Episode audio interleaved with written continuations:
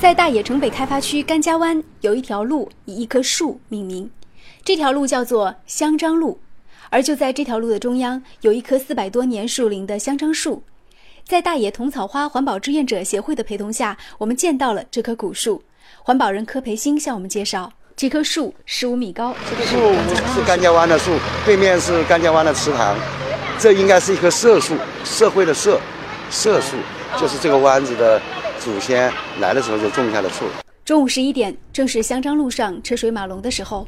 我们看得非常明显，来往的车辆都要绕着树经过。原来的四车道几乎有三车道让给香樟树，只留下一车道让车辆通行。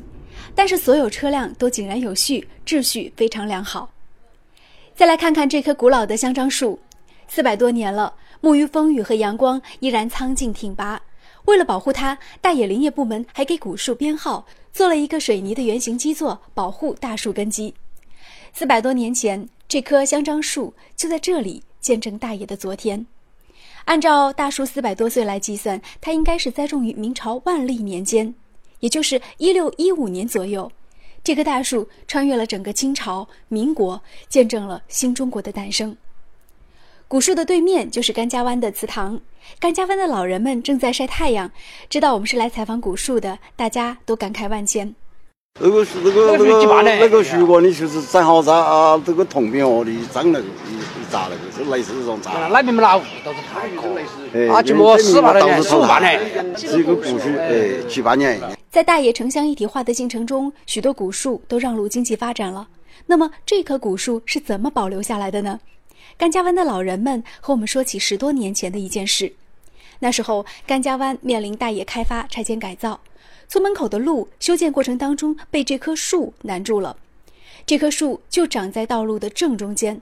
按照施工方的意见，把路修通必须砍树。眼见几百年古树即将毁于一旦，甘家湾的村民坐不住了。村民集体向政府请愿，希望保留大树。村民甘龙顺回忆了当时的情景。都如果这个开发区的那是在搞检查的时候，开发区的是一来把这个搞的。哎，开发区的去搞搞我的我那个产品，我我特别我这个王这个产品，过一间去检查，把它也也保留下来，这是一个古树。村民的联名请愿引起了大冶市政府和林业部门的重视，这棵四百多岁的香樟树就被成功保留下来，还成为了一棵远近闻名的祈福之树。就连甘家湾的小朋友也喜欢这棵古老的大树。我是甘，你看到大家喜不喜欢那棵树啊？喜欢，我喜欢。现在啊，这条路上因为有这棵四百多年前的香樟古树，这条路呢也被命名为香樟路。